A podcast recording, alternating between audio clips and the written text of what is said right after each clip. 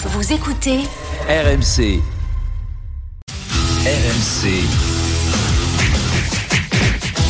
Bartoli Bastone. Et la bagarre pour la gagne n'a pas eu lieu pour notre champion du monde Fabio Quartararo qui a seulement terminé huitième du premier Grand Prix MotoGP de la saison au Portugal. Quatrième place pour l'autre Français Johan Zarco. Victoire pour le champion en titre Francesco Bagnaia. Marion, on, on redoutait ce premier Grand Prix Eh pour oui, Fabio Quartararo et ce fut dur. Mais j'étais très inquiète euh, avant, avant le début de cette saison. Je m'en suis pas cachée. Effectivement, j'avais des doutes sur la capacité de sa moto euh, pour Fabio Quartararo. C'est vraiment pas ses qualités à lui que je remets en question encore une fois, mais mais les performances de sa Yamaha qui, pour moi, euh, enfin, j'avais de gros doutes pour savoir s'ils allaient être capables de rattraper. euh, le, le retard accumulé par rapport à Dugatti est forcé de constater que ça n'a pas été encore le cas et que malheureusement Fabio en subit les conséquences. Alors c'est pas son, son talent qui est à remettre en question, mais là je, pense qu'il y a un réel souci et qu'il faut absolument qu'il arrive à le combler parce que sinon il va perdre de plus en plus confiance. Les autres vont prendre de plus en plus d'avance et ça va devenir très compliqué. Alors il a énormément râlé et critiqué ce nouveau format, cette course sprint où il a d'ailleurs fini dixième. Il a, alors je le cite, il a, il a dit que ces sprints c'était la jungle parce qu'effectivement les pilotes sont obligés de prendre pas mal de risques sinon ils, perdent euh, beaucoup de place au niveau du classement. Comme j'ai dit, lui a fini dixième, mais on a vu que sur ce Grand Prix il y avait, il y avait vraiment des soucis. Il a fini huitième. Alors Johan Zarco en revanche c'était vraiment l'éclaircie et la belle performance de ce week-end. Mais pour Fabio Quartararo, il va falloir me rassurer parce que là je suis vraiment inquiète. Ben, Justement, Marion, euh, avant d'accueillir euh, Jean-Luc Roy, dans ces cas-là, on perd trop d'influx euh, quand on est évidemment un champion, un sportif de haut niveau, à s'épancher dans la presse et, à ne pas être content euh, de comment se passe la saison. Écoute, je le pense parce qu'effectivement, lorsque entre guillemets on, on se sert de la presse comme euh, je vais pas dire euh, séance de psychologie, mais en tout cas, on, on expose ses problèmes, c'est que c'est vraiment trop perturbant pour nous et qu'on est obligé d'en parler à quelqu'un. Et je pense que même si je, je ne cache pas le fait qu'effectivement, il a peut-être mal vécu euh, ce nouveau format et qu'il n'aime pas ça, il devrait, en tout cas pour moi, ne pas le dire, parler à ses proches, rester dans sa bulle, effectivement, évoquer ses soucis avec les gens qui sont euh, dans sa dans sa cellule rapprochée, mais de l'évoquer comme ça au niveau de la presse, bien évidemment, ses concurrents aussi lisent la presse, donc forcément il y a des fuites, ça sort, et, et ça lui fait perdre cette confiance aussi en lui. Donc euh, avant d'aborder euh, ce genre de Grand Prix, sont des fauves, ils sont sur des euh, motos qui font plus de 300 chevaux, il faut être capable de prendre des risques énormes. Si on évoque beaucoup de choses qu'on n'aime pas faire, je pense qu'ils perdent la confiance et ils perdent énormément d'influx et d'énergie. Ouais. Et pour débriefer ce premier Grand Prix de la saison au Portugal, on accueille notre spécialiste RMC, Jean-Luc Roy, le King. Bonsoir Jean-Luc. Salut JC, salut Marion, bonjour à tous. Et Eh oui, salut Jean-Luc Le King, effectivement, est dans la place. Alors, Jean-Luc, j'ai besoin là que tu m'éclaires. Est-ce qu'aujourd'hui, une huitième place pour Quartararo, c'est normal?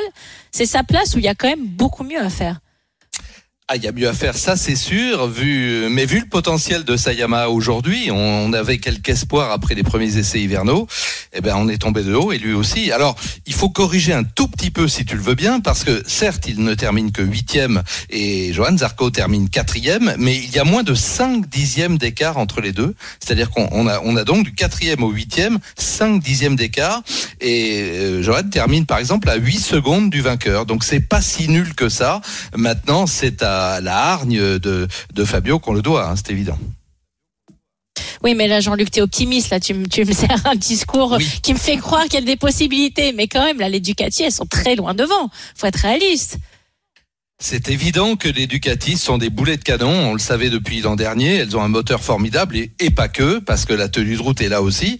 Alors je, je me suis attaché également au temps en course, tu sais, c'est toujours assez parlant, il y a les temps Oui. des essais, mais il y a ce qu'on réalise en course. Le, le meilleur chrono a été réalisé par Aleix Espargaro, bon, euh, qui termine d'ailleurs par parenthèse derrière euh, Fabio Quartararo, ce qui est paradoxal, il est neuvième, mais c'est lui le plus rapide en piste. Ensuite, on a Bagnaia, bon, normal, on a Bezeki, normal, on a euh, Martin, mais euh, Johan Zarco, lui, euh, signe le septième temps à 126 millièmes seulement. Et la question, c'était Fabio. Bah, Fabio n'est qu'à 186 millièmes du meilleur temps absolu. Donc, c'est pas nul, sincèrement. Donc, euh, donc sais- j'arriverai pas à t'enlever ton optimisme. Toi, Tu toi pas. tu penses que ça pas va pour faire. le moment. Jean-Luc, euh, Fabio Quartararo a pas mal râlé ce week-end, surtout après la course sprint, car c'est une innovation en MotoGP, les courses sprint le samedi, et à chaque Grand Prix, il y en aura une, et lui, il regrette, il pense que c'est trop dangereux, qu'il y a déjà 21 départs arrêtés, il y en aura 42 avec ces courses sprint. Est-ce qu'il s'est pas un peu trop, comme le disait Marion, un peu éparpillé ce week-end? Et oui, perdre son influx. Eh ben oui, ça c'est clair qu'effectivement, dès qu'un pilote sort un peu de la concentration, surtout pendant un Grand Prix, il, il perd de l'influx. Tu, connais ça par cœur, Marion. Les champions, c'est sont comme tout le monde. C'est pas un réservoir inépuisable. Alors moi, je, comprends son ressentiment parce que euh, pour prendre l'exemple le, plus triste, Enea Bastianini, le nouveau pilote Ducati, a perdu toute chance. Il s'est fracturé l'épaule. Donc non seulement il n'a pas marqué de points dans le sprint, mais en plus il n'a pas pris part au Grand Prix.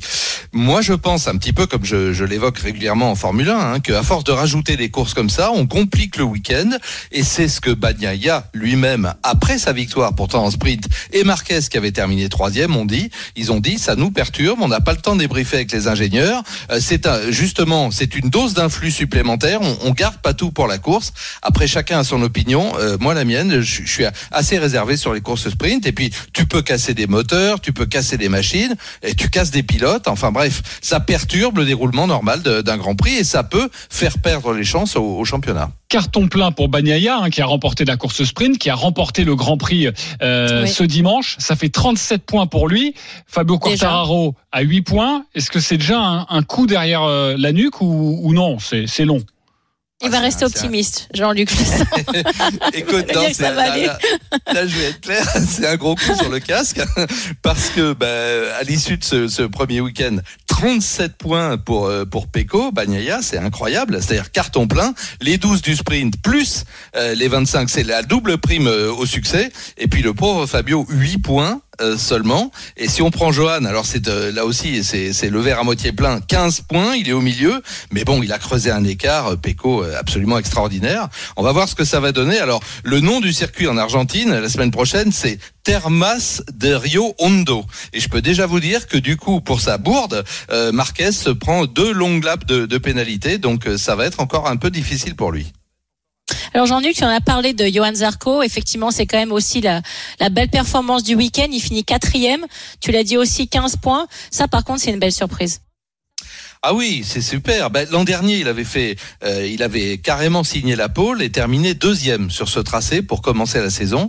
On sait qu'il court toujours après sa première victoire en MotoGP, hein, parce qu'il compte 15 victoires, mais en Moto 2 lorsqu'il a signé ses deux titres de champion du monde consécutifs. Euh, non, non, il a et puis il était épuisé, il était totalement vidé à l'arrivée, mais il y a de quoi, parce qu'effectivement, je, parlais d'un flux nerveux et physique. Euh, manier une machine qui développe plus de 300 chevaux sur un circuit euh, vallonné, c'est c'est le toboggan infernal, hein, celui-là, c'est le Scenic Highway. Donc je, comprends que les pilotes soient épuisés. Non, Johan, là, il nous a fait plaisir parce que vraiment le dernier tour, c'est un dernier tour d'anthologie. Alors il termine certes à 8 secondes, comme je disais, mais euh, il a il a extrêmement bien joué. Il a mangé les deux pilotes KTM euh, presque de coup sur coup. C'est absolument fabuleux. Bon, Marion, tu sais quoi? On va Oui. laisser le bénéfice du doute à Jean-Luc Roy. On va Ah lui oui, mais bien sûr. une Non, semaine. mais de toute façon, Jean-Luc, Jean-Luc, c'est le roi. Donc forcément, il a le bénéfice Non, du doute au départ. On Après, va on lui-.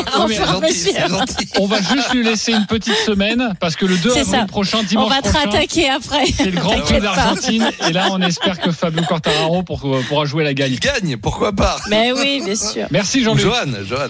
Merci à vous. Bonne Merci. Jean-Luc.